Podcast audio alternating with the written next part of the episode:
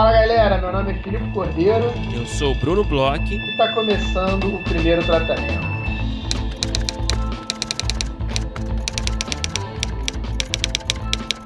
Fala Brunão, tudo bem? Fala Filipe, beleza?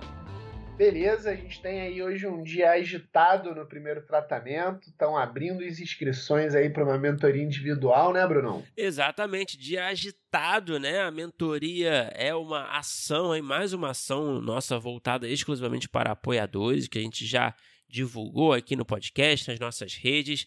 As inscrições estão abertas, então você que é um roteirista iniciante, Quer dizer, né, a gente se chama de iniciante que tem até um projeto de série ou de longa filmado. É, você que tem um projeto de série de TV que seja do gênero do crime ou de drama familiar, você pode concorrer a essa mentoria super exclusiva e individual aí com um dos grandes executivos do mercado, que é o Paulo Barata. Então você precisa se tornar apoiador também, como a gente já falou aqui. Só entrar lá no apoia.se barra primeiro tratamento, ver as informações lá. Você precisa ser apoiador ou do plano Divino Amor ou do plano A Grande Família. E aí você vai receber um link aí com o formulário para se inscrever nessa mentoria, que é uma oportunidade que a gente conseguiu aqui produzir com, em parceria com o Paulo Barato, que a gente fica muito feliz em oferecer para roteiristas, nossos apoiadores. Exatamente, Brunão. É muito bom poder oferecer isso. É, como eu falei no último podcast, às vezes a gente fica até chateado de não poder participar. O Paulo sabe muito do riscado e a gente torce aí por bons projetos e para todo mundo aproveitar o máximo possível essa nova empreitada, né, Bruno? E bom, antes da gente entrar aqui na nossa convidada mais que especial da semana, é, eu sei que Filipe Cordeiro preparou uma surpresa para nossos ouvintes, também para mim, né, Filipe? Sei que você está me antecipando aí, que você está com é, umas informações, uns conhecimentos de roteiro sobre comédia, né, para compartilhar, que eu estou bastante ansioso para escutar. Fala aí que, que história é essa?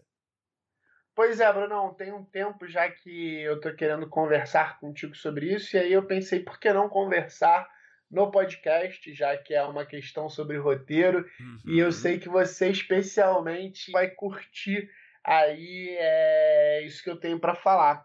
Que é o seguinte, é, nos últimos, como, como você sabe, né, como todo mundo sabe aqui, a gente, quem, quem nos escuta e tem acompanhado, eu tenho feito o núcleo de projetos audiovisuais lá de Curitiba, né? E agora, há pouco tempo, a gente teve um, uma segmentação lá no, no, no, núcleo e a galera do Tertúlia Narrativa está fazendo. Inclusive, Tertúlia que já esteve aqui no uhum. podcast, indico muito procurar aí o Ótima episódio conversa. deles, porque é incrível. Eles estão fazendo a orientação da galera que está fazendo séries. E o meu projeto é um projeto de série e eu acabei participando de uma turma nova e que tinha, tinha um projeto de humor. E a Jaque e o Marcos, eles falaram uma coisa muito, muito interessante que eu acho que é bem legal para desenvolvimento de personagem, principalmente de comédia. Ele até funciona para outras coisas, mas principalmente o desenvolvimento de personagem de comédia. É, e aí eu queria trazer aqui para você é, na verdade, é uma mistura, são uma mistura de mais ou menos umas duas, três coisas que eles falaram, uma principal, assim, pro, pro de comédia, mas tem umas outras duas coisas que eu acho que combinam bastante. Eu tô com um projeto também um pouco mais com um pezinho no humor, então eu já tenho usado um pouco, que é o seguinte, Brunão, a uhum. primeira coisa que a Jaque falou, que é muito interessante, que eu acho que a gente não escuta tanto, que é como é que o seu personagem opera em relação ao mundo.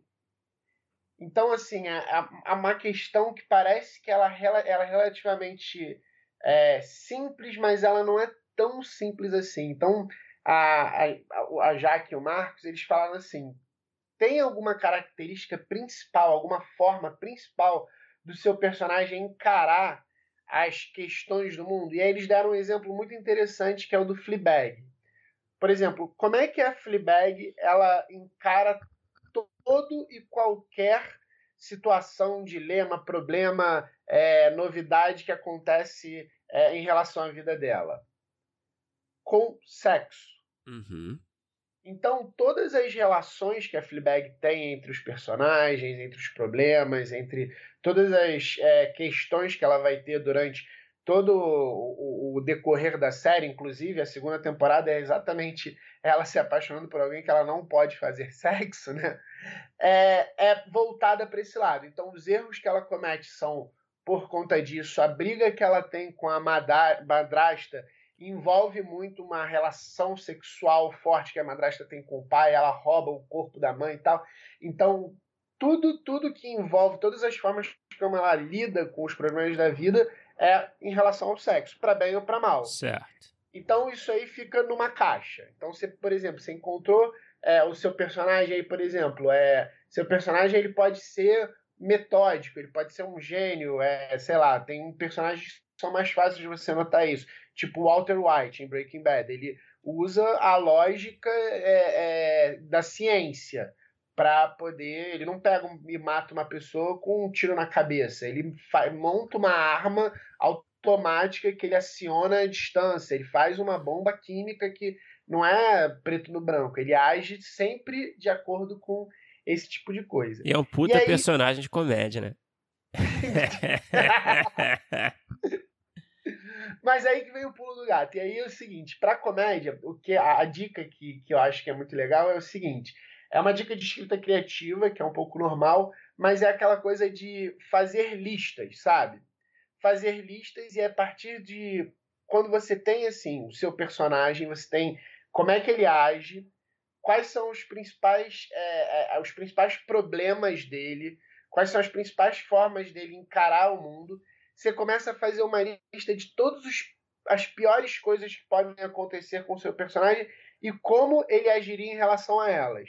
Então você começa, aí sim, essa parte é, é bem mais voltada para comédia. Você começa a pegar um personagem e aí ela fala, falou muito bem assim. É, o que, que acontece muito é, na comédia, principalmente nessa comédia de sitcom, de personagens tal, você tem problemas que eles são mais mundanos e que cada personagem leva de uma forma diferente. Então, o exemplo mais óbvio, mais claro é tipo Friends. Uhum. Se, por exemplo, você tem, sei lá, a mesa do Joe e do Chandler tá bagunçada e caiu um alvejante no, no tapete deles, simplesmente não vai acontecer nada daquele lado lá de Nova York, daquela casa, daquele apartamento. Em compensação, se você tem a mesma situação com a Mônica, você pode ter um episódio inteiro só sobre isso. Uhum. Então, a ideia que eles passaram, que eu acho que é muito interessante para construir, principalmente esses personagens de sitcom mesmo, é pegar antes de trabalhar um episódio, uma situação, e fazer listas de assim, seu personagem é, ele tem toque. Qual, quais são as piores coisas que podem acontecer com uma pessoa que tem toque? E aí você indo numa loucura e, e descendo, sabe? E colocando lá, ah, ele pode encontrar um lugar que esteja tudo bagunçado, isso é o normal. É, ele pode encontrar um lugar que nem tudo esteja bagunçado, mas com uma luz negra dê para ver que esteja tudo sujo. Aí já começa a ficar um pouco diferente. E a partir disso você vai indo, vai indo, vai indo. E a grande questão é tentar encontrar problemas que, entre os seus personagens, é, não seja um problema para uma e seja para outra, entendeu? Uhum. Ah, interessante. É, é uma forma de. É, é um raciocínio legal, né? Para você criar. É, para você conseguir enxergar, talvez, né? Melhor seu, as características cômicas né, do seu personagem, né? Uhum. É, para enxergar as características cômicas, porque eu acho que assim, é, tem me ajudado muito a encontrar é, os problemas dos personagens. E assim, até, até em termos de, de plot, talvez, né? Exatamente. Aí que eu acho que, é, que, que vem o, o, pulo do gato. Tipo assim, a partir do momento que você encontra o personagem, você começa a colocar muitos, muitas dessas situações antes de mergulhar no plot. Um, você leva algumas situações para o plot. E dois, você começa a entender muito bem quais são as melhores ou piores situações do que você já tem um pouco no plot e o que, que você pode adicionar, entendeu?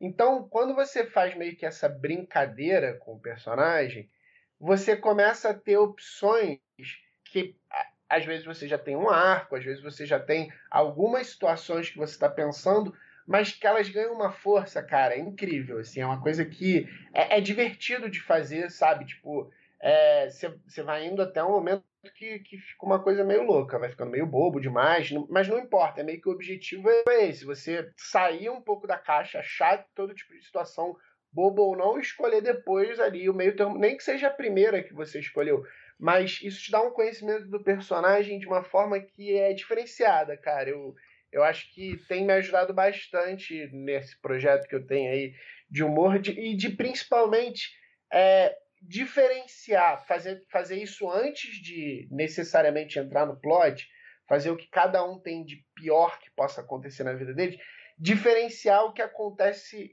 com eles no plot até do que eu já armei, entendeu?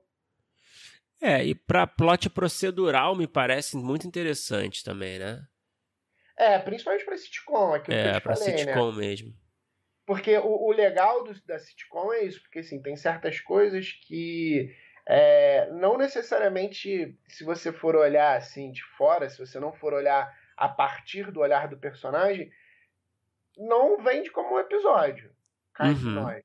Então, tipo, é uma fila de sopa Sabe qual é? é? É, é uma coisa que não, não necessariamente vai fazer diferença na vida de ninguém, mas uma fila de sopa com uma pessoa que é obcecada em conseguir chegar no final e, e tem lá os problemas com o nazista, sabe? É, é, é diferente, entendeu? Então, assim, a partir do momento, a partir do momento que você tem é, é esse range de tudo que pode encher o saco do seu personagem, você começa a precisar menos de grandes coisas no plot, entendeu?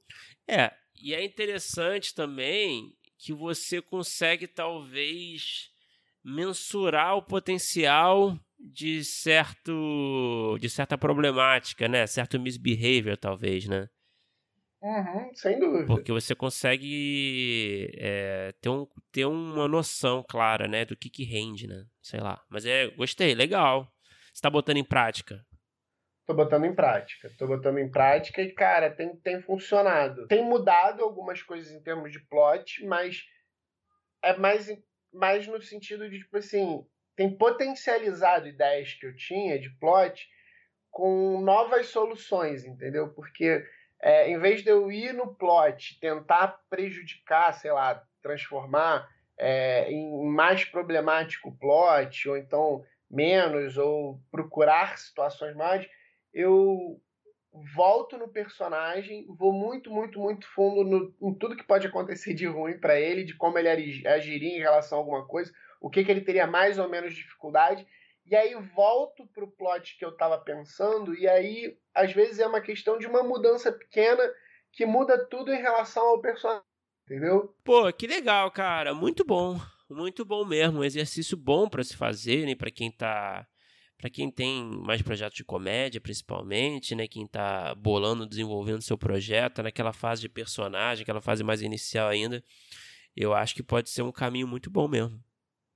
É, eu gostei muito, principalmente, eu, eu assim, serve um pouco para tudo, no fim das contas, mas é, é, principalmente para comédia, é, é, eu acho que é legal exatamente porque tem aquela coisa, eu acho que a Marina Meira conversou com a gente, tipo, as dificul a dificuldade do personagem dramático é um muro super alto que ele é, se quebra todo, mas consegue ultrapassar, né?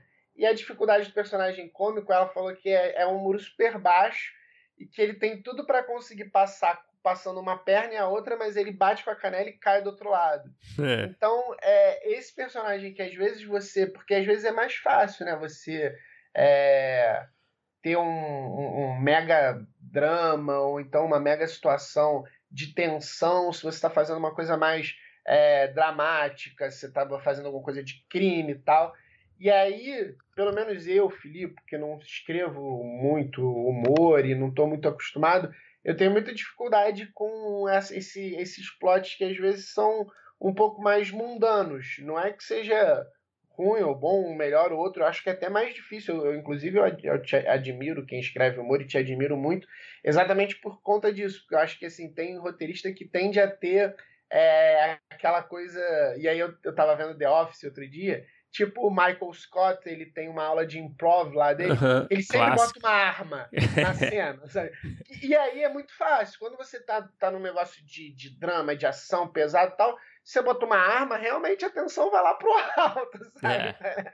Você pode botar. Você, você, você, quando você tá nesse. É, o plot é muito forte, esse caminho de plot é muito forte, é, é, é entre aspas, né, é um pouco mais fácil. Mas quando você tem que trabalhar ali um pouco na sutileza, naquela coisa que não é tão difícil assim, mas aquele teu personagem que não vai conseguir ultrapassar esse pequeno muro, é, eu acho que esse exercício funciona bastante. Caralho, cara, boa lembrança esse episódio, hein? Do é, Improv, é né? Caralho. Ótimos exemplos aí que você trouxe. O Supnazi, episódio do Improv. Muito bem, muito bem, Felipe. Obrigado aí pela informação, pelas dicas, por compartilhar esse conhecimento aí. Um abraço para a galera do Tertúlia também. E, bom, vamos falar da nossa convidada de hoje, certo? Certo, vamos falar da nossa convidada que é.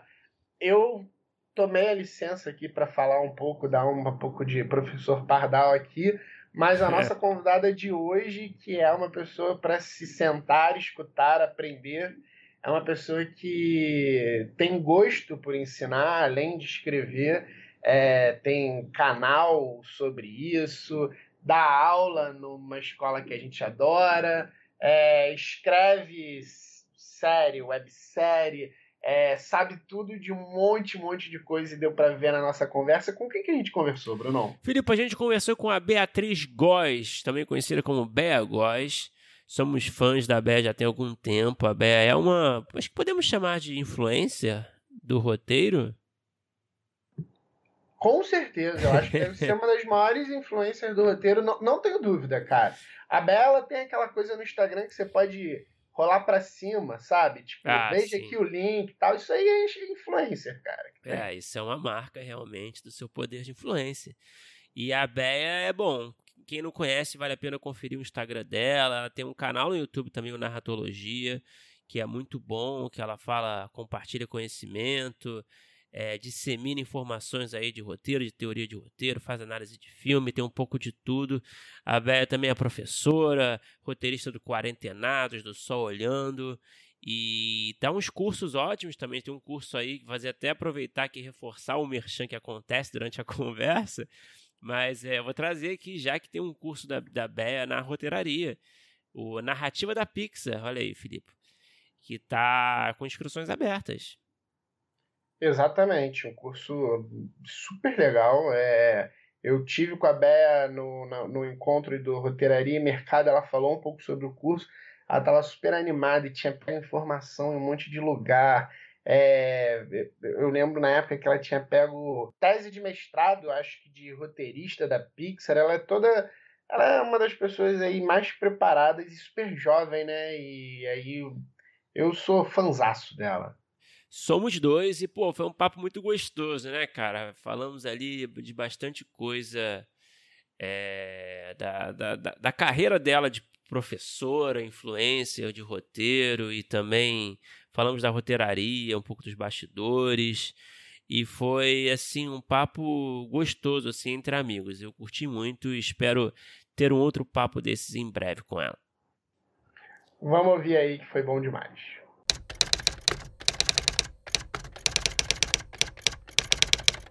Obrigado por falar com a gente, Bea, novamente. Seja bem-vinda. É, eu ah, queria começar a conversa roubando uma pergunta de um ouvinte, apoiador querido, que, que colocou aqui duas ótimas perguntas para você no nosso grupo fechado. O Guilherme ah, eu Zanella. Eu nem vi essas perguntas, eu nem vi. Ele perguntou o seguinte: vou fazer uma das perguntas aqui para começar. É, tá da onde veio é, essa vontade de você desenvolver conteúdos didáticos sobre roteiro, principalmente o, o, seu canal de YouTube? Foi algo que você sempre quis? Ou foi algo que surgiu de uma necessidade do mercado? Ou talvez uma forma de trazer visibilidade para o seu trabalho? Uhum. Bom, é, eu sou de Manaus, não sei, não sei se já tinha comentado com vocês, não sei se todo mundo que está escutando sabe, mas sou de Manaus, é, nasci, cresci lá. E quando eu cheguei em São Paulo para morar aqui, para fazer letras é, na USP com 17 anos, é, eu já tinha interesse em roteiro, já tinha estudado, já tinha começado a ler alguns manuais, é, não tinha uma forma fácil de acessar esse conteúdo, não só sobre roteiro, mas de cinema de uma forma geral. E eu pesquisava os livros, né, e, e livros caros, é, geralmente importados, que só tem em inglês. E para vocês terem ideia, assim, gente, porque fora do eixo Rio-São Paulo, a gente não cresce com noção nenhuma de mercado audiovisual. Uhum. É, eu cheguei aqui querendo ser roteirista sem saber a diferença entre produtora e distribuidora. Né? Então, uma das primeiras coisas que me movimenta, e sempre que eu faço um vídeo no canal eu penso nisso, é o que que aquela Beatriz de 17 anos que chegou em São Paulo, vinda do norte, querendo ingressar nesse mercado, o que que ela precisa saber, o que que ela gostaria de saber porque eu sei que tem muita gente de fora, tanto que não é à toa que muita gente que me segue é de Norte e Nordeste. É, muita gente de fora tem interesse nesse mercado e tem muita história boa é, lá para cima também, né? Que, que a gente pode contar.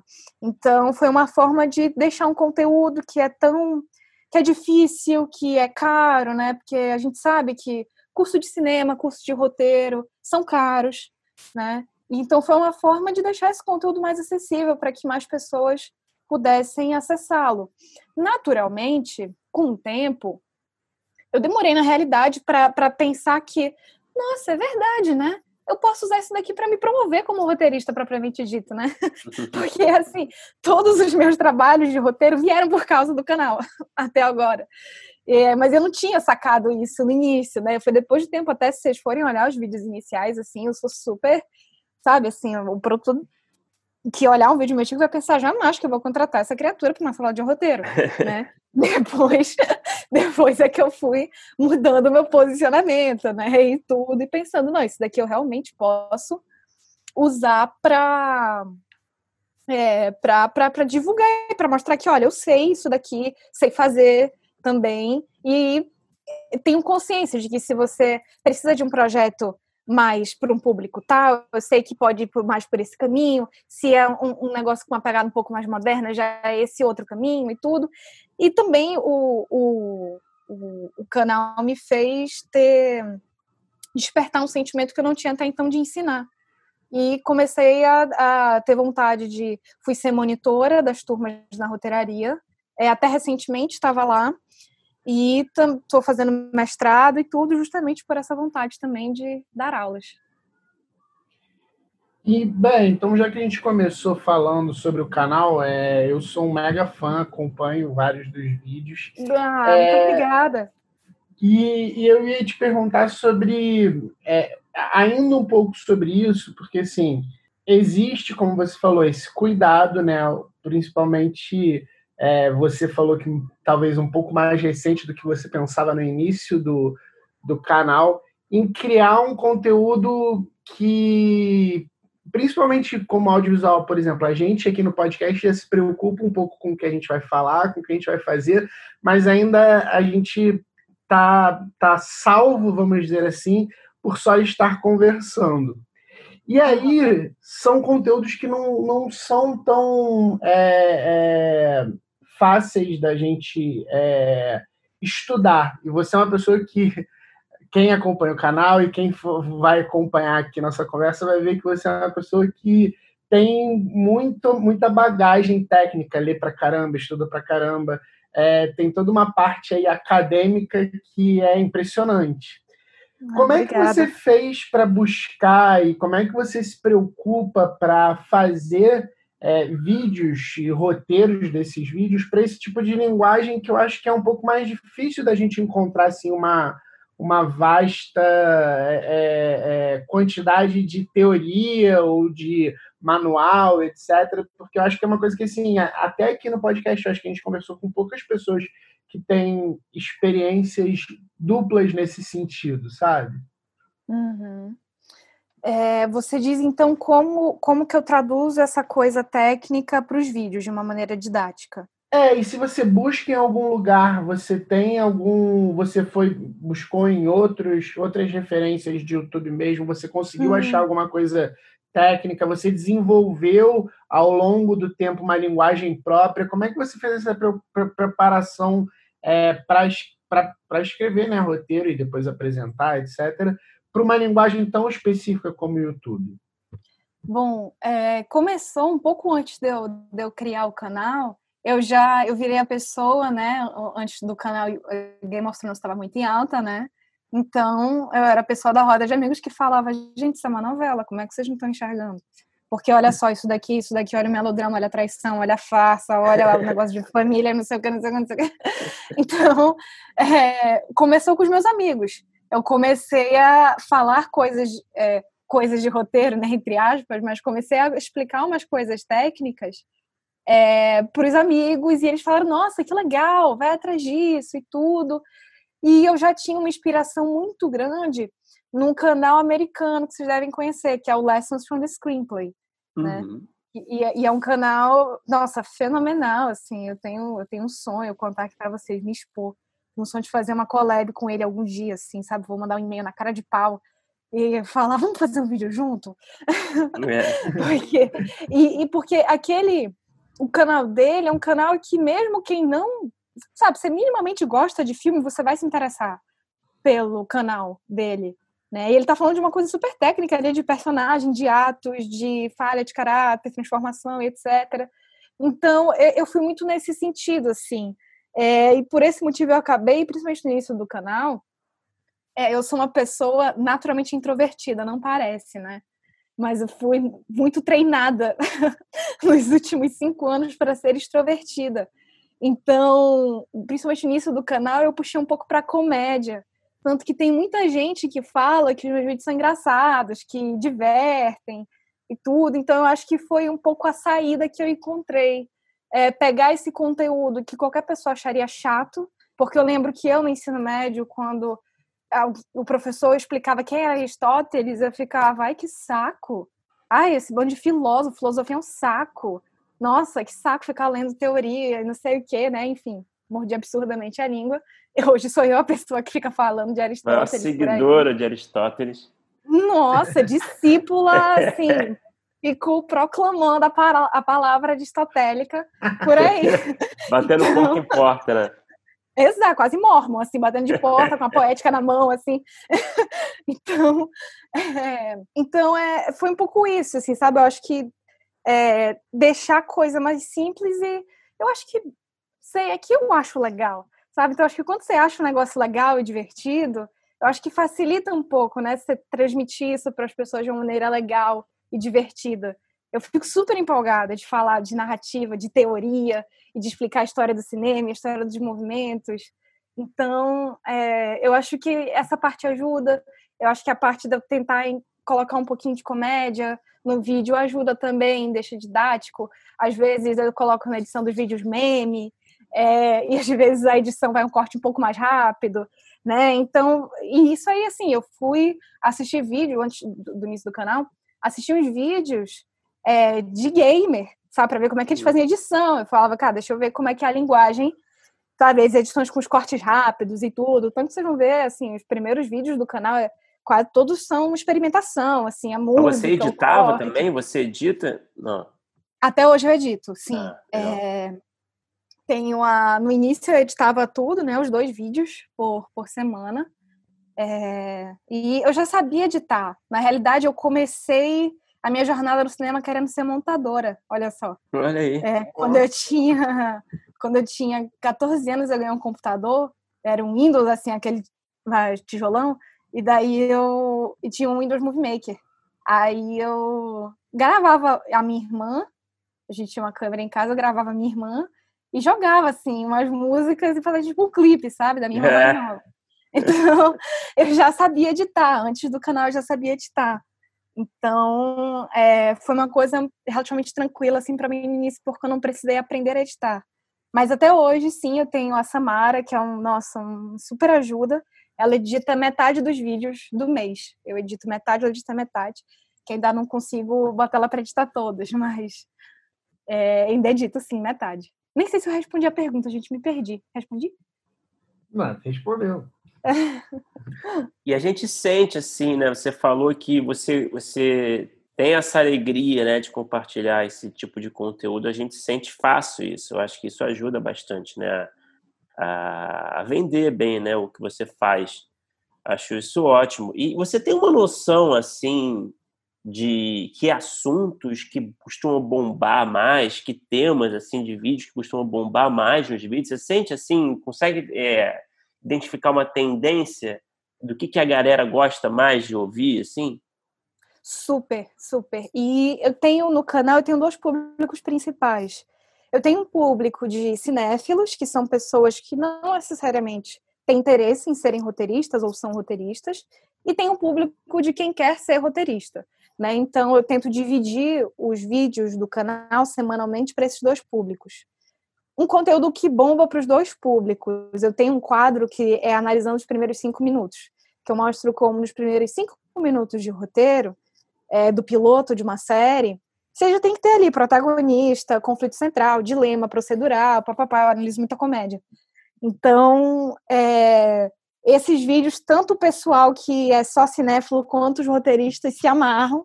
É, vídeo de análise de séries são os vídeos mais trabalhosos, né? Uhum. Em relação à, a galera de roteiro, né? Que, que, é, que são roteiristas ou querem ser, gostam muito de, de vídeos. É, formatação tem estado muito em alta. Sempre que eu posto, pedem muito formatação, muito formatação é, de roteiro e pedem vídeos de etapas, né? Que eu acho que até é uma coisa, assim, né? Porque a gente sabe, a gente que é roteiro, a gente sabe que não é um estudo rápido, o estudo de roteiro. Você demora. Eu não me considero uma pessoa, oh meu Deus, cheia da sapiência do roteiro. Acho que ainda tenho muita coisa para ler, para estudar. E já vai fazer cinco anos que eu estou estudando o roteiro. E tem gente assim, então às vezes eu faço alguns vídeos, o passo a passo para o filme. Na realidade, eu estou falando do passo a passo de, olha, você faz primeiro o argumento, depois a escaleta, depois o roteiro. Né? Então percebo muito isso às vezes de das pessoas procurarem um pulo do gato, sabe? Uhum. Só que não uhum. tem pulo do gato, né? É, você requer, demanda muita leitura, demanda treino, demanda estudo, enfim, demanda tudo isso. Mas eu percebo é, esses tipos de vídeo que fazem bastante sucesso. E bem, é, agora falando com a, a roteirista de ficção, Uhum. É, a gente conversou é, uhum. com, a, com a Jessica Candal, e aí uma das coisas que eu estava conversando com ela é que ela, ela me orienta num laboratório e ela é, sabe muito é, é uma parte técnica e, e, acadêmica, ela dá aula em diversos cursos, uhum. e, e quando ela, enquanto ela me orientou, eu fiquei muito impressionado assim com é, quão cartesiana é, era a, a, forma dela trabalhar um projeto para seguir, escrever roteiro. E aí, uma uhum. coisa que me vem à cabeça, que me veio à cabeça a partir do momento que eu comecei a ter mais contato com ela e quando eu converso com pessoas que têm essa experiência de ser professor e estudar muito essas questões de técnica, é o quanto que no seu processo próprio você abraça técnicas e o quanto que você chuta para o ar e, e, entra numa loucura que não é tão correta assim como a gente estuda, como a gente às vezes até para é, falar de processo dos outros às vezes tem um pouco mais de clareza. Imagino uhum. que para você é, até analisar coisas de um produto final você consegue enxergar com uma clareza, mas o seu processo ele também é assim bem regrado. Você volta muito para questões técnicas e até é, manuais e coisas mais acadêmicas, ou é, parte para um outro lugar e aos poucos você vai trazendo de volta? Como é que funciona? Nossa, me bateu até um alívio, sabe, você perguntar isso, porque era uma coisa que eu pensava, esse, segredo eu vou levar para a morte, que às vezes quando eu estou escrevendo eu fico meio perdida. não é nem, não é nem ficar perdido, assim. É, mas você sabe que você não está seguindo ali a regra como deveria estar tá seguindo, sabe? Você pensa, putz, estou fazendo cagada, sabe? Eu sei que o correto não é esse, sabe? Bate um desespero, mas enfim, eu acho que tem coisas que só a experiência traz, né? Que não adianta o quanto que a gente estude, leia e faça sobre. É, acho que tem uma coisa ali na, na, criação, no processo de desenvolvimento, porque o processo de, de escrita de roteiro, principalmente quando você já está lidando com um produtor, é, é muito peculiar, né? Então, em relação ao método, eu sou bem metódica é, com o meu método, então eu tenho realmente, eu tenho um pedaço que eu faço para todo projeto. Eu tenho um pedaço que eu faço brainstorming, eu faço argumento, eu faço escaleta de tudo, faço um roteiro bonitinho, certinho. Isso daí em relação a esse esse método, uma, essa coisa mais certinha, eu, eu sou, eu sigo. Mas é, é mais em relação à estrutura. É, às vezes tem alguns levantamentos, assim, por exemplo, em Quarentenados, que foi a, a websérie recente que eu fiz, é, eu participava das leituras e, e, dos ensaios. O diretor pediu para participar dos ensaios também, do roteiro. E como a gente tinha é, atores é, mais, mais famosos no elenco e comediantes com milhões de seguidores e tudo mais, às vezes eles sugeriam a, a piada e a piada era bem engraçada mas não tinha nada a ver com conflito. Então vocês imaginam assim, todo mundo ria, o elenco todo ria, todo mundo ria e eu ficava assim de chata da história que ficava então, a pois mala, é. Né? A mala é, com, com o livro de regras. Exato, exatamente. Eu falava assim, gente, mas não tem nada a ver, não tem nada a ver com a nossa unidade. Não, então vamos quebrar a quarta parede nesse episódio. Eu falei, tá louco? Como assim? não, você não entendeu, não tem unidade estética o negócio, você não sai quebrando a linguagem assim, não, sabe? E nem sempre eu ganhava as batalhas, né? Obviamente. Mas parou de ser chamada é. nas próximas. Né?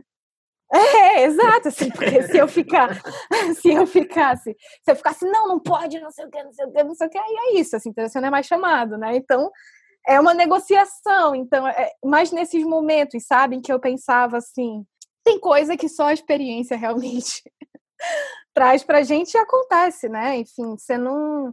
É, por lidar com pessoas, por ser um processo muito coletivo, é, você não consegue ter esse controle absoluto de que a técnica vai reinar, né? Seria nosso sonho, né? Se a técnica reinasse, né? E acho que todos nós aqui a gente luta para que um dia a gente seja que nem o Vince Gilligan, que assim o que ele fala é lei, né? E ninguém questiona, diretor, produtor, ninguém questiona, só só vai, assim. Aí é mais fácil, mas acho que o nosso mercado, acho que a própria experiência também é necessária. E é isso. Nem sempre a gente consegue fazer a técnica vingar. É engraçado, porque eu lembro, eu lembro de, eu acho uma palestra, acho que foi no Frapa do ano passado, é, uma mesa, né, que estava rolando, acho que foi o Jorge Moura que falou que que você é ótimo você estudar, estuda bastante, lê o máximo que você consegue de teoria, de técnica, mas na hora de escrever, é, esquece tudo isso que você estudou. Eu sempre achei curioso isso. E é um cara, né? É, não sei se foi ele, foi alguém grande, assim, que eu achei bem curioso, na verdade, né? Só para complementar isso que você falou. Uhum. é, não, mas às vezes acontece mesmo, não tem porque tem um ponto né, que você não tem mais muito controle do que, é que vai ser feito na hora da gravação, da edição, né? Então, é, é bem por aí mesmo. Você tem uma parte favorita do processo de desenvolvimento? É, você diria que é o diálogo? Quer dizer, quer dizer, olha para você claramente, eu penso que a estrutura deve ser algo que, que deve ser o, o highlight para você, talvez. Mas tem alguma parte que você não gosta tanto? É o argumento? O que, que você o que, que você me diz sobre isso? Eu gosto muito de escrever escaleta. É...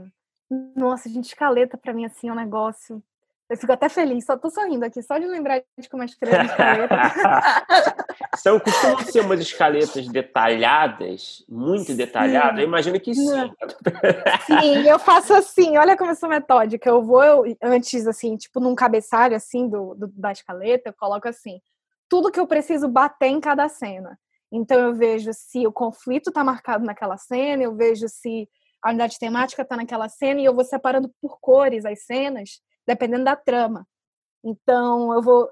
Então, assim, a, a cena que o cabeçalho tá com roxo é a trama A, a que tá com verde é a trama B, né? E eu vou escrevendo como é que eu vou bater a, o conflito nessa cena, porque essa cena vai avançar assim, assim, assim, assado conflito. Como é que o tema tá aqui? Porque no diálogo tá, tá, tá, tá, tá. Porque o personagem em relação a esse outro, tá, tá, tá, tá, tá. É, então, assim, eu, nossa, me realizo na escaleta. Mas tem alguma parte, assim, que você não curte tanto, que é uma, claro que tem que fazer, mas eu estou tentando distrair algo negativo. mas é porque o argumento, por exemplo, é uma coisa que eu, tipo assim, né, acho que a maioria dos roteiristas, imagino eu, a gente conversa com muita gente aqui, e muita gente fala, ah, argumento não é muito minha, minha praia, né? Mas tem que fazer. Uhum. Você sente isso também ou você gosta desse processo? É porque assim, eu nunca tinha parado para pensar qual que eu menos gostava na realidade. Se levantando agora, é, acho que sim, acho que eu concordo que o argumento realmente é uma parte assim um pouco sofrida mesmo. Eu acho que é porque a parte que é, é a parte que mais puxa para a literatura, né? Uhum. É, eu acho que é o argumento. Então, eu acho que por isso é a zona menos confortável para o roteirista. Então, é, mas hum, por enquanto não tem uma parte que eu, que eu gosto menos, assim, mas uhum. diria que argumento da, é a que menos brilha meus olhos é, é argumento. Uhum. E, Bé, tem uma outra pergunta aqui do grupo que eu senti que eu fiquei na dúvida se foi uma pergunta interna, se estava rolando um papo aqui, que foi do Plínio U, que é a aula da Bé sobre séries é uma das melhores e mais didáticas que já assisti. Gostaria que ela falasse um pouco das fontes de inspiração dela para escrever. Se ela traz para os projetos as experiências de família, dos primos. Eu imagino que você tenha citado os primos em aulas para ele fazer uma pergunta tão específica que tenha fugido até a nossa pesquisa e o nosso conhecimento. Gente, sim, é que eu tenho muito primo, gente. Eu sou da Amazonas, né? Minha, a, minha, a minha família, a família da minha mãe, principalmente, tem uma origem muito humilde. É de uma cidade chamada Nova Aripuanã, do interior do Amazonas. E lá, né, enfim, minha avó foi. É, minha avó foi analfabeta até os 40 anos. E antes disso, né, é, meu avô tinha, tinha fazenda e ela teve muito filho, né? Então, é, minha mãe tem nove irmãos, são dez filhos.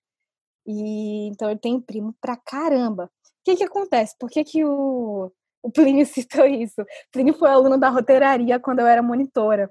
E como monitora, né, até pra, quando a roteiraria me treinava para ser professora, eu dava algumas aulas sob supervisão. Fui absolutamente instruída pelo Pedro e pelo Chiesi, né? É, nesse período era bem legal porque eles ficavam presentes na, na aula, né, enquanto eu dava a aula, né, e, e me treinando e apontando e tudo mais. E em, em algumas aulas, não é nem algumas aulas, às vezes até, enfim, principalmente em projeto de aluno, né? Algum aluno vem com uma história, né? Enfim, a gente sabe que quando a gente conta um projeto que a gente é, que a gente criou, a gente se expõe, né? E muitas vezes a pessoa que escuta, ela também acaba se relacionando com isso e se expõe. Então, às vezes em, em, em aula, principalmente melodrama, porque eu tenho umas situações de família que são muito melodramáticas. E eu digo para vocês, eu fui estudar o melodrama no meu mestrado, não pelo melodrama em si, mas para entender minha vida mesmo, entendeu? Não foi, é. foi quase uma terapia. foi, mas essa questão dos primos, sim, às vezes eu uso como como inspiração, que eu tenho algumas histórias melodramáticas, como por exemplo, eu tenho uma prima que envenenou a madrasta, eu tenho um, um primo que ele é, traiu a esposa com a cunhada, com a irmã da esposa dele. É. E hoje ele tem filhos com ela, então os, os filhos dele são primos irmãos. eu, tenho, eu tenho um primo que eu não sei se ele é meu primo ou se ele é meu tio, porque a gente não sabe se ele é filho do meu avô ou se é filho do meu tio, porque a mulher diz que é do, do meu avô, mas o meu tio disse que é dele, porque ele também ficou com ela no mesmo período, enfim, uma confusão. então, é, então rola, rola bastante isso, mas é uma pergunta interna, foi uma pergunta interna. Mas é uma bela fonte, né, de inspiração, né? Certamente, né? Nossa, super, super. E eu acho legal, assim, na realidade, e realmente acho que me ajudou a ter uma mente mais inventiva. E, e Bé, é, você é professora, teve experiência como monitora e também nas redes sociais, no canal do YouTube, você está sempre lidando com, com autores mais iniciantes, né? Você, você já percebeu assim, você conseguiu identificar, talvez nesse tempo todo de trabalho, talvez alguns não sei se você chegou, deve ter lido muitos roteiros também, né? Alguns cacuetes frequentes, assim, de roteiristas iniciantes. É, dá para dá para sentir, assim, uma tendência também em relação a isso? Nossa, absolutamente, com certeza. É, o mais, mais, mais comum não pensar na jornada interna e no tema, pensar em cenas que impressionam. Então, não, porque daí, Bea, porque daí eu vou fazer o espectador chorar. Porque daí vai ser impressionante. Né? Outro dia, outro dia tinha outro que tinha canhões. Não, porque daí o canhão vai explodir e vai cair na praia e não sei o que, não sei o que.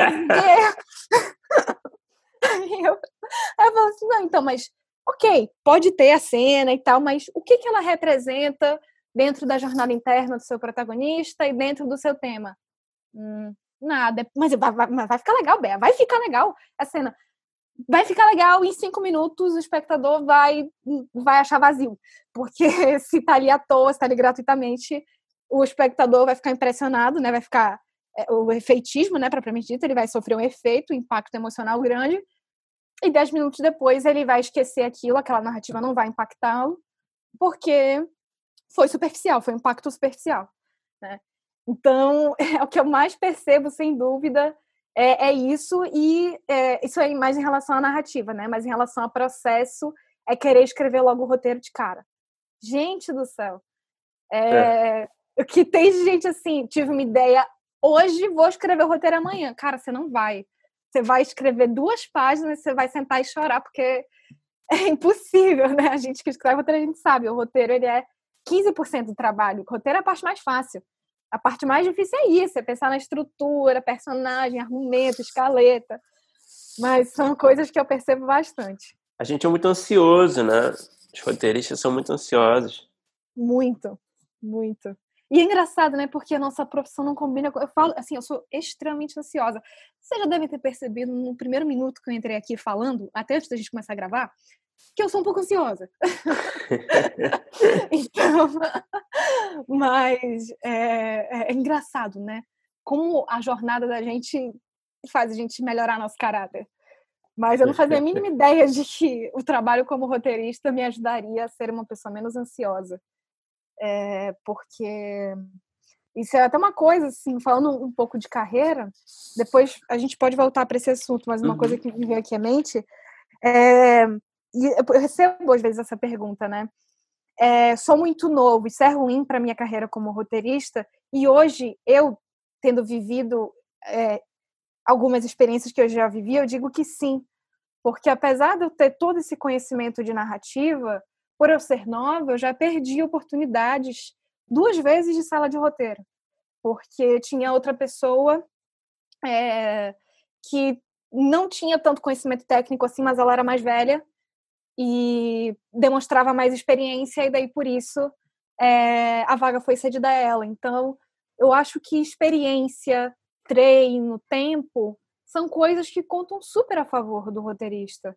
Eu acho que são coisas que, enfim, a gente geralmente fica aflito, né? Ah, o tempo está passando, meu tempo está passando e tal, mas não sei, eu sinto que para nossa profissão de escritores é algo muito válido para a gente, o tempo. Mas, assim, nesse caso que você falou, você acha é, é, que, a, apesar do que aconteceu, foi, vamos dizer assim, entre aspas, certo, porque é, precisa desse tempo de experiência também para escrever e talvez você não tivesse com esse tempo? Ou você acha que isso também é um, um, um olhar atravessado de mercado que talvez também precise é, ser revisto ou então adaptado de alguma forma? É, você entende que, que muito novo talvez tenha que segurar um pouco a onda e, uhum. e tentar talvez é, uma assistência de roteiro, alguma coisa assim, ou depende do projeto, ou o mercado tem que olhar para isso com mais cuidado, com mais carinho, talvez? Acho super. Acho super. Inclusive, olha, eram vagas de assistente, as quais eu, eu apliquei, e mas acho super que, que a experiência conta muito. Acho que é absolutamente importante, e hoje até olho, né? Isso ocorreu no passado e eu vejo, nossa, realmente, é, eu sinto que eu não estava pronta naquele momento para assumir esse, essa vaga. Acho que o tempo é, é isso mesmo, assim, é, é, é, amarrando com a questão da ansiedade, né? A gente é muito ansioso, a gente quer logo fazer, quer logo realizar e tudo mais, mas eu acho que é, a gente sabe, né, o quanto que lidar com narrativas, lidar com roteiro e, e o próprio estresse de uma sala de roteiro, de você estar tá ali diariamente com as mesmas pessoas, confinado numa sala, falando da mesma coisa, sabe, dos mesmos personagens, e é um conflito que fica de um dia para o outro e você não resolve né? Enfim, é, é estressante. Eu acho que você tem que ter uma maturidade para lidar com isso. É, mas é, acho que a gente, não sei, se esbarra na questão de que a gente sabe que existe é, o mercado de dados é difícil de penetrar, né? Então, acho que rola às vezes isso de ah, outra pessoa era conhecida de fulano, então por isso teve uma facilidade maior. Mas aqui nessa, nesse caso, no que a gente está falando, acho que conversa muito mais isso de que a experiência e o tempo é, de vida de outros trabalhos, de, de, de outros jobs, é, conta super a favor do, do roteirista iniciante. Pô, legal você falar isso, diferente. Falando ainda nessa questão da experiência, é, eu imagino também que você deva é, é, ter experiências e deva trazer coisas para dentro do seu processo, da sua escrita, também nas aulas que você dá. É, uhum. Funciona bastante isso para você? Você descobre novas coisas partindo para esse seu lado de ter que dar aula, porque a gente sabe que é, é, não só ter que dar aula, mas fazendo os vídeos também, eu imagino que você deve é, é, é aprender muitas coisas que você tem que estudar para passar. Mas a, a, especificamente a convivência na aula com alunos, que aí podem estar é, até em, em, momentos diferentes, até um pouco mais iniciantes da carreira, te ajuda, te, te, te constrói alguma coisa para você para escrever para frente? Como é que são essas experiências? Uhum. É, acho que ajuda demais. Acho que o fato de você estar lidando com alunos, mais recentemente eu tenho feito muita consultoria de roteiro e tenho pegado muito roteiro de roteiristas assim de todas as partes do Brasil para, às vezes, revisar, formatar, é, fazer uma leitura crítica que eles pedem. E, e, é muito legal porque isso desafia muito a gente, né? Às vezes até fica muito preso na técnica, e aí um aluno vem com uma dúvida, ah, mas e se fosse assim, assim? Aí você fica assim, putz, eu nunca tinha pensado nisso, né? E você fica, pô, acho que nesse caso, então, seria mais por aí. Então, eu acho que o fato de se lidar com alunos, é, é, você é convidado constantemente a sair de uma zona de conforto é, para pensar, para refletir. E acho que no meu caso, então, querido, com gente de toda parte do Brasil, é muito positivo. Eu fui quem, quem me treinou para dar aula, né, o Zé Carvalho foi meu grande mestre de roteiro, mas quem me treinou semanalmente foi principalmente o Ricardo Chiesi e o Pedro Reinato, né, dois grandes roteiristas que inclusive já passaram por aqui com vocês. Uhum. É, e eles, e a gente teve várias conversas sobre essa questão de dar aula, esse contato com os alunos, e todos concordamos que é, é muito enriquecedor esse contato com, com alunos para, para, para a gente como profissionais de roteiro. Ô, Bé, o que, que você falaria assim de dica para quem quer entrar no mercado? Né? A gente falou um pouco assim, muito superficialmente, né, sobre galera mais iniciante, né, que às vezes é difícil, né, por conta da idade, conseguir oportunidade. O que, que você dá de uhum. dica mais prática, assim, de um caminho para alguém que né, um, é, quer uma primeira oportunidade, assim? Uhum. Cara, arranja um amigo que tem câmera, não tem câmera, arranja alguém que tem um celular com uma câmera boa, escreve um curta de cinco páginas bom, arranja um amigo que quer ser ator, quer ser atriz e grava esse negócio. E bota no seu currículo. E todo mundo conhece alguém que tem uma câmera. Todo mundo conhece alguém que conhece alguém que é um ator, que, que é uma atriz que está estudando teatro, que está. Não tem jeito, cara, você tem que colocar a mão na massa. E por que, que eu falo isso? Porque eu poderia muito bem dizer assim, ai, vai fazer cinema e daí você consegue estágio numa produtora. Aí eu volto pro meu público, a maior parte é de Norte e Nordeste. Onde tem produtora? Não tem. Na cidade não tem produtora, não tem nem curso de cinema. Então, tem que ser um pouco mais na raça mesmo. É, eu acho muito válido, porque, e eu vejo muito isso no mercado, né? Pesa muito a experiência, pesa muito o fato de você ter feito, e fazer um filme não é fácil. É, eu fiz um, um, um curso de cinema em Los Angeles, e lá a gente teve que roteirizar, dirigir e montar três curtas, cada um dos alunos. É, e a gente era legal porque a gente ia trocando de, de função. Então, quando era o filme do outro e não era o seu filme, você tinha que segurar o boom, ou você tinha que fazer o câmera, ou você tinha que ser assistente. Né? Então, isso foi bem legal. E para você entender mais do processo, ver como é que funciona, ver que é, por que, que é um processo que precisa de muitas pessoas, porque é um processo é, muito coletivo. E eu acho que de dica prática é isso. Escreve o, o curta, é, escreve um curta, grava. Se ficar bacana, submete para festival. E outra coisa, escreve roteiro é, e coloca em concurso, em festival, em edital.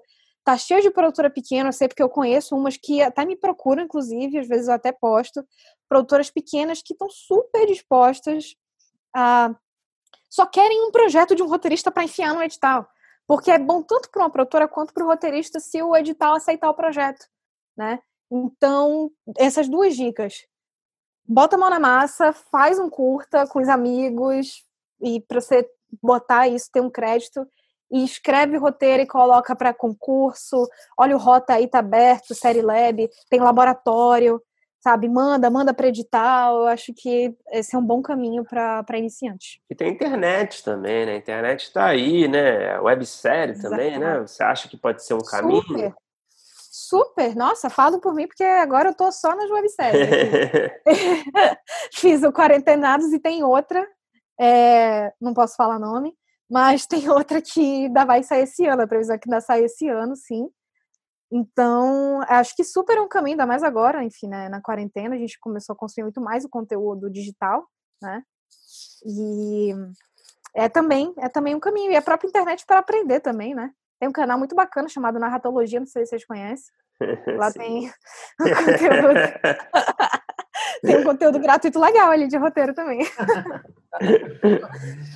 Ô, Bé, a gente falou um pouquinho, mas eu queria saber como é que chegou até você o Quarentenados. Como é que foi é, esse projeto todo, assim? É, é, tem uma proposta, né, bem específica, uhum. fala sobre o um momento, é filmado de uma forma é, diferente, é, é, totalmente... as pessoas completamente separadas, então imagino que tenha um, você tenha tido um trabalho bem grande também de roteiro para fazer o formato. E eu fico uhum. curioso como é que foi todo esse projeto, quando chegou até você, é, a ideia partiu de você, veio de algum produtor, e quais foram os maiores desafios para pensar em cima da situação, do formato, de tudo isso? Bom, vamos lá.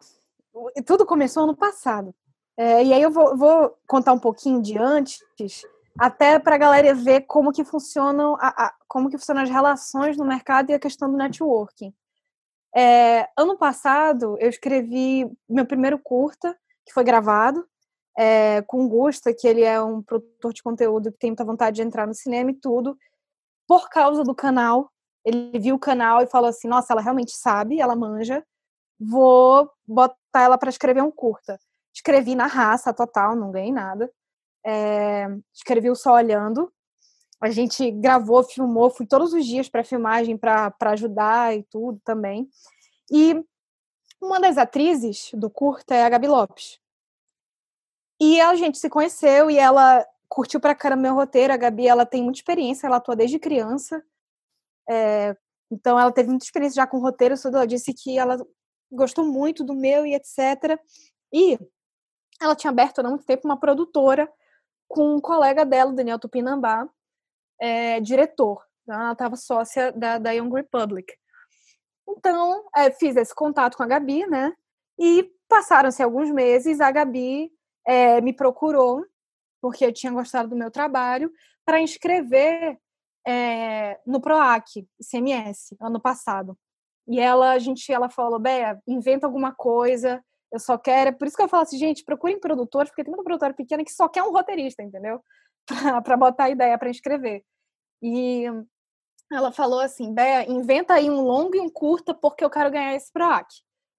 Inventei um longa e um curta, e na realidade o longa é baseado num crime que, que rolou é, aqui no Brasil, e vencemos o PROAC tanto para long, tanto para o longa quanto para o curta, conseguimos, e tanto são projetos que estão em desenvolvimento. Então, por causa dessa experiência, foi todo ano passado, é, com a Young Republic, com essa produtora, eu já estabeleci esse contato com eles, com a Gabi e com o Daniel. Então, quando foi esse ano, né, a gente já vinha conversando por causa do desenvolvimento desses dois projetos, Aí, Gabi me liga 11 horas da noite de um domingo. Aí eu estranhei, né? Tudo atendi e tal. Gabi, tudo bem e tal. Ela, Bé, Bé, Bé. Isso foi, tipo, sei lá, foi março, abril. Bé, não. Tá, tá começando a surgir mais séries no IGTV. Tá começando a surgir mais séries no IGTV, Bé. A gente tem que fazer alguma coisa. Vamos, inventa alguma coisa. Vai, vamos fazer. Não sei o que, eu quero ser pioneira nesse formato e tal. Não sei o que, não sei o que. Aí eu falei, tá bom eu mais louca do que ela ainda, falei assim: em 15 dias eu te arranjo uma premissa com personagem e pra, pra gente fazer essa série funcionar. Ela, beleza, desligou. Em 15 dias depois nos falamos, mandei quase uma bíblia, não era uma bíblia propriamente dita, né? Mas mandei o quarentenado, já tinha o título, já tinha os personagens e tinha uma noção de trama, né? Do que que poderia ser. Pesquisei, vi que na quarentena muitas relações mudaram, seja porque é, o número de divórcios aumentou não sei quantos por cento na quarentena, e tiveram pessoas que também se reaproximaram muito na quarentena, outras que ressignificaram relações. Então, eu recortei isso de falar sobre relações na quarentena, né? Então, botei todos os personagens vizinhos morando no mesmo prédio, porque vizinhos, só para aumentar a tensão dramática. E para ficar engraçado também, algumas situações deles, deles juntos, né? Então, tipo, coisa do, deles se falarem pela janela e tudo mais, né? Eu já sabia que seria gravado à distância, né? E foi um desafio pensar nesse formato. Assisti acho que umas cinco vezes aquele episódio de Modern Family, sabe? Que é todo gravado no, no FaceTime.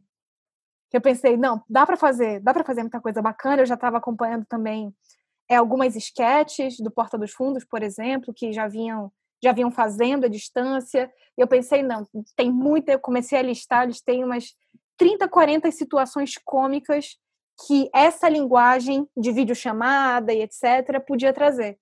Né? Então eu já pensei, dá para fazer funcionar esse negócio. Mas o processo foi bem rápido, foi bem rápido. É, vou mentir se eu falar assim, ai, nossa, passei o mês inteiro pensando todo dia em como que eu ia fazer a estrutura, não. Foi um negócio assim, a gente tem que gravar porque senão a gente vai perder o timing. E, e né, aí vem a questão do, da produção, né? De novo, a gente não pode perder o timing, temos que gravar logo, já tem mais gente fazendo série assim, e tá, tá, tá, e vamos, vamos, vamos. Né? Então foi, foi bem por aí. Eu nem sei se eu respondi a pergunta, Felipe, eu esqueci já a pergunta. Não, tá respondendo sim. Sempre responde. bem até, tudo foi certo. Sempre responde entrega mais do que a gente pediu. É. tá ótimo, pô. Ô, ô, bem, a gente está se encaminhando já pro, pro final da conversa, mas ah, eu queria não. que você falasse um. eu queria que você falasse um pouco. A gente tem algumas perguntas ainda, tá? Então. Ah, é, então tudo bem. É, é, queria que você falasse um pouco dos seus cursos. Se tem algum curso aberto, se tem algum uhum. futuro próximo para o pessoal se inscrever. Queria que você fizesse esse merchan falando um pouquinho dos cursos. Momento Jabá, claro, com certeza. É, a gente tem o. Eu, tenho, eu tô agora, tá aberto, no dia que a gente está gravando, eu abri hoje as inscrições do mini curso, mas muito provavelmente quando a gente. Quando for lançado, as que é matrículas é vão estar fechadas. Né? É, é, pelo Instagram, só que eu acabei optando por colocar também na Hotmart, que é uma plataforma de cursos, ah, é? porque uhum. eu pensei, eu sou muito exigente, então eu pensei, putz, vai ficar meio mal feito esse negócio no Instagram. Então, além de ser entregue pelo, pelo Instagram, né, pelos stories dos melhores amigos, todo mundo também vai poder assistir no computador, pela plataforma, é, pode pausar, colocar na televisão se quiser e tudo, né? Fizer essa opção. E até para a questão burocrática, a plataforma facilita muito essa questão de pagamento e tudo mais, enfim. Uhum. Mas, em breve, né? Nem, nem sei se já foi anunciado, acho que ainda não, contando aqui em primeira mão para o primeiro tratamento. É, eu vou fazer um curso ao vivo na roteiraria, e aí é até legal de eu marcar essa diferença, porque os cursos que eu dou na roteiraria são diferentes dos cursos que eu dou por fora, né, por conta própria. Os cursos que eu dou por conta própria, eles são aulas gravadas e tem uma pegada assim bem específica. Então, ah, é de sinopse, eu estou elaborando um curso de formatação que vai sair final de outubro, né, porque eu percebo essa demanda muito grande do pessoal. E os cursos da roteiraria são todos ao vivo e são bem mais, como é que eu posso dizer, mais especiais. Uhum. É, eu fiz um curso do melodrama Game of Thrones, né? Então, bem, bem específico, né? Bem especial, porque o que eu estudo no meu mestrado é o melodrama em serializados.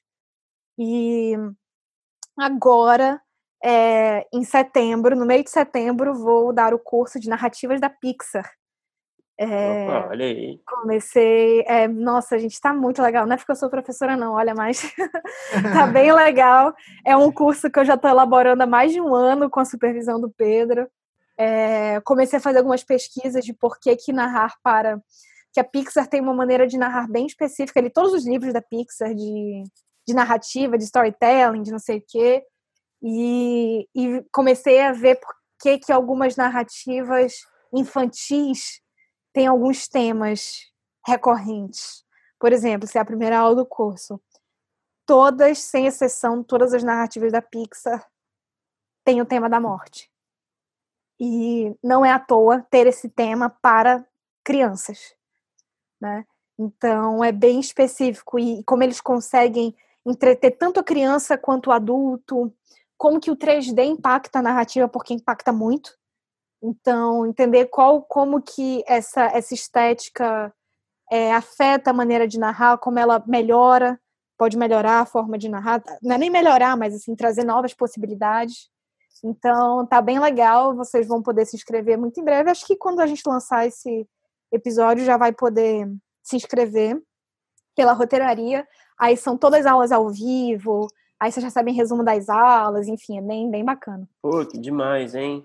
Não vai faltar gente querendo fazer isso, tenho certeza. Aí fica o convite para vocês, gente. Se vocês quiserem fazer o curso, são super convidados. Pô, que bom. Vamos. Nossa, a gente, eu fiquei tentado aqui.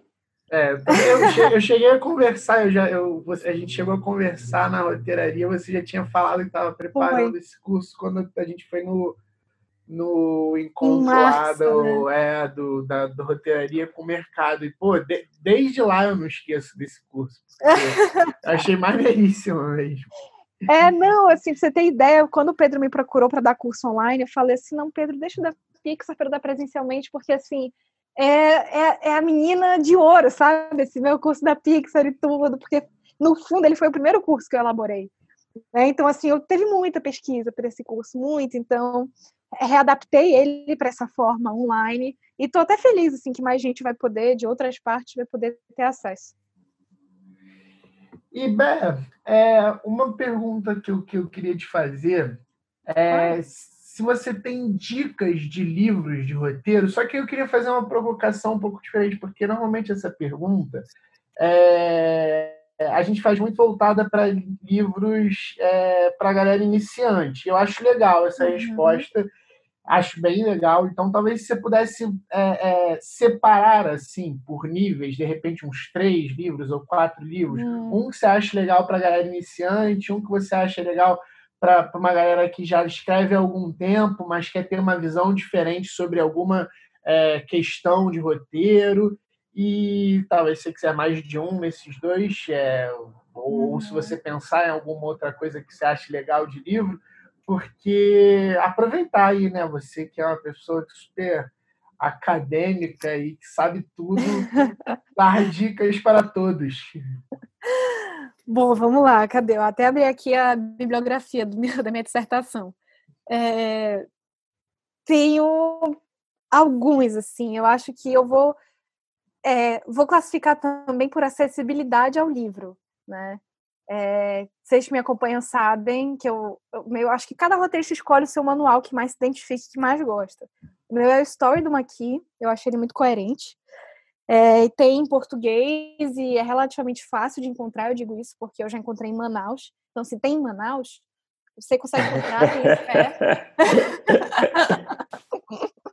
então, é, então, assim, de nível mais fácil, o Story do Maqui é, elevando um pouquinho o, o patamar, eu gosto bastante do Narration in the Fiction Film, do David Bordwell. Adoro o David Bordwell, inclusive. É, sou, sou discípula de José Carvalho, é. então vou ter que indicar o Culturas Narrativas Dominantes. Aí subindo o nível, né? Claramente. Então, nesse terceiro nível, Culturas Narrativas Dominantes até por ser um livro hermético. Né? Então, Vocês sabem, né? e no último nível, é, tenho dois aqui para indicar. Um é do Manfred Pfister, eu não sei falar, ele é alemão, não sei falar o nome dele, que é Theory and Analysis of Drama. Eu gosto muito de como ele usa a semiótica, porque desde que eu estudei semiótica na, na faculdade para linguística, eu já tinha pensado, gente, que genial isso aqui, a semiótica discursiva para narrativa. Tanto que vocês fizerem o curso da Pixar, vocês vão ver tem uma aula de semiótica discursiva no, no curso. E, nossa, para mim, assim, clareou a minha mente de uma tal forma a semiótica discursiva para entender narrativa que eu acho brilhante. E ele coloca isso no livro. E um nível assim mais avançado, que é tipo assim, quase masturbação mental, é o, o a tese de doutorado do João, João Maria Mendes, que é o Porquê Tantas Histórias. Aí já é beirando um pouco a filosofia, já quase. É, mas são, são livros maravilhosos. E eu queria indicar um de série também, é, que eu adoro, que é o Complex TV, do Jason Mitchell. E Boa. de recomendação, putz, gente, peraí, calma. De recomendação também de, de autor, tem a, a Christine Thompson, eu gosto muito dela. Às vezes a gente acaba falando muito do David Bordwell, que é o marido dela, mas a Christine Thompson é uma autora maravilhosa. Ela tem um livro chamado Storytelling in the New Hollywood, que é muito bacana, muito bacana mesmo. Ela redefiniu a teoria dos atos do Sid Field, trocou para de três para quatro atos. Eu super sou discípula dela, enfim, acho legal citar autores mulheres também. Então, é. Ah, tem, fica até assim, o David Bordwell e a Christine Thompson é inglês, né? Mas enfim, eles têm um blog que eles postam com muita recorrência nesse blog. E eu acompanho, assim, porque é quase um artigo ali que eles colocam toda semana. Então, é uma boa forma de conteúdo gratuito aí que você consegue ter acesso também na internet. Pô, excelentes dicas. Super, tipo, pô, o Zé deve te chamar muito, né? Com essas dicas. Nossa, gente, o, o pessoal que se formou comigo me chama de Mini Zé. ah, muito legal, ótimas dicas. E, bom, Bé, vamos chegar agora no nosso tão esperado bloco final aqui. Imagino que talvez você tenha pensado nas respostas, não sei, porque eu acho que você costuma planejar bem as coisas. tá tudo bem, mas se você pensou, finge que você não pensou e que, ah, seja tá agora a ideia. Tá bom? Tá bom? Vou fazer surpresa, pode Então vamos lá. Qual é o melhor roteiro que você já escreveu, na sua opinião? Vale qualquer formato, qualquer gênero, vale tudo. É, gravado ou não? Hum, tanto faz. Tanto faz? Isso. Olha, Bruno, eu acho que esse é o tipo de pergunta muito delicada se fazer um roteirista. Convenhamos. é, eu vou sair pela tangente, mas depois eu dou a resposta de verdade. Uhum. Eu ainda escreverei. Eu ainda escreverei este roteiro, que é o melhor roteiro, aquela, né? É. é, eu tenho um piloto de uma série que eu desenvolvi no curso de oficina de séries da roteiraria já vai fazer mais de dois anos. E é um piloto, assim, que eu tenho muito orgulho, porque foi uma série que eu trabalhei muito em cima dela, muito. É, tenho identificações pessoais com, com a história, assim como a gente tem com todas as nossas histórias, né? Mas é um, é um piloto do qual me orgulho muito por, porque eu reescrevi bastante. E eu sinto que hoje, é, enquanto esse, essa série não for é, desenvolvida por uma produtora, enfim, talvez nunca seja, tudo bem. Mas enquanto ela não for desenvolvida, eu vou continuar aprimorando e amadurecendo esse roteiro desse piloto. Mas é um roteiro do piloto que eu me orgulho muito por todas as alterações que ele já sofreu e eu percebo nele, o, nas versões dele, meu amadurecimento. Então, é esse. Tem alguma informação que você, você sente à vontade de compartilhar sobre esse projeto? Tipo nome, algo assim? Sobre esse projeto? Nome é, não. Mas fica à vontade. Tá mas é uma dramédia para jovens adultos. É, é, o, é o público que eu mais escrevo, por eu fazer parte desse público também, né? E por sentir uma lacuna muito grande de conteúdo para esse público, né? Porque, uhum. é, sabe, não é, não, é, não são mais conflitos adolescentes e também não são conflitos de quem está no auge da carreira e tem filhos, sabe? Então, você está ali no meio termo ainda, né? É, então, faltam séries desse tipo de conflito e fala sobre o universo digital, que eu sinto que ainda não foi bem narrado. Quando é narrado, geralmente é narrado de uma maneira muito estereotipada, muito tosca. e eu acho que por eu produzir conteúdo para a internet e ter experiência com esse esse universo, então eu tenho. É, então eu, sei que tem muita história legal para ser contada desse universo. Né? Enfim, então, e eu acho que é um produto que pode ser legal, né? Falando aqui um pouco do plot, porque vai que tem um produtor escutando esse podcast e fala assim: Nossa, eu estava procurando justamente. É, é bom deixar, deixar aí já. Deixar aí. Fica aí. Na vitrine. Fica a vitrine, exatamente. E, e qual é o pior roteiro que você já escreveu? Ah, o pior. É, teve um, um, um, roteiro.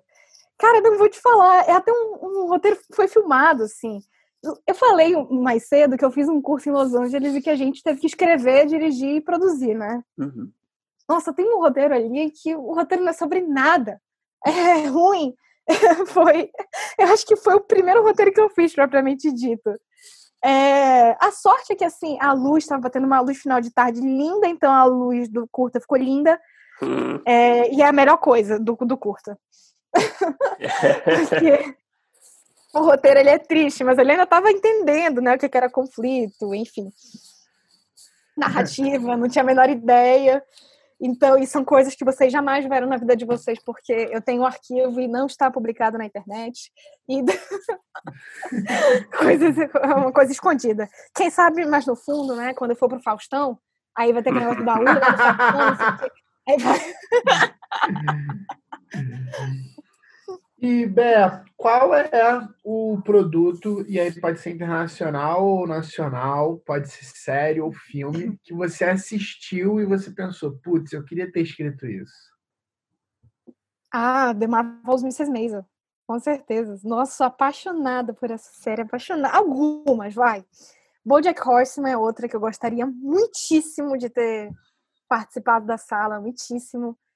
É mesmo, que eu ficasse calada, sabe, como assistente, assim, sem falar nada, só olhando, assim, sabe, é uma que eu adoraria. É, e são séries que não terminaram, quer dizer, BoJack terminou, mas fico com essas duas séries. Né? Minha paixão mesmo é séries, sou mais apaixonada por séries do que filmes. Então fico aí com essas duas. Super bem respondido. E para terminar, talvez você já tenha né, antecipado aí na última, na primeira pergunta, né? Qual é o projeto que você tem, uma ideia que você tem desenvolvido, um roteiro, que você ainda não conseguiu realizar, que está ali na, na frente da fila ali, é o seu grande projeto pelo qual você tem grande paixão, que você torce, espera que ele seja realizado algum dia. Ah. Seria esse que você falou lá atrás? Esse, esse, esse eu tenho um carinho muito grande, muito, muito grande mesmo por ele. E, enfim, tô, já participei de algumas rodadas de negócio, é, e as produtoras gostam, né? Inclusive foi com ele que eu fui para a rodada de vocês ah, do tratamento. ah, vocês sabem, né? Vocês têm acesso ao roteiro e à Bíblia, então fica à vontade, gente. é, A gente não chegou a ler o roteiro e Bíblia, mas a gente lembra de ter, eu lembro pelo menos de ter visto lá as loglines, sinopse, legal. Ah, que legal. E então é esse, né? Assim, mas e é aquela coisa, né? Vou mandar para rodada, para concurso, colocar agora no Série Lab também. E também já estou desenvolvendo outros projetos também nessa mesma pegada, comédia para jovens adultos, que é o que eu mais gosto. Perfeito. Pô, Bé, maravilha. Pô, demais. Mas, pô, muito legal, Bé. Muito obrigado mesmo por conversar com a gente. Pô, a gente admira pra caramba o que você faz. E é legal manter esse contato aí com essa galera também, que produz conteúdo de roteiro. Parabéns aí pelo trabalho, muito legal mesmo.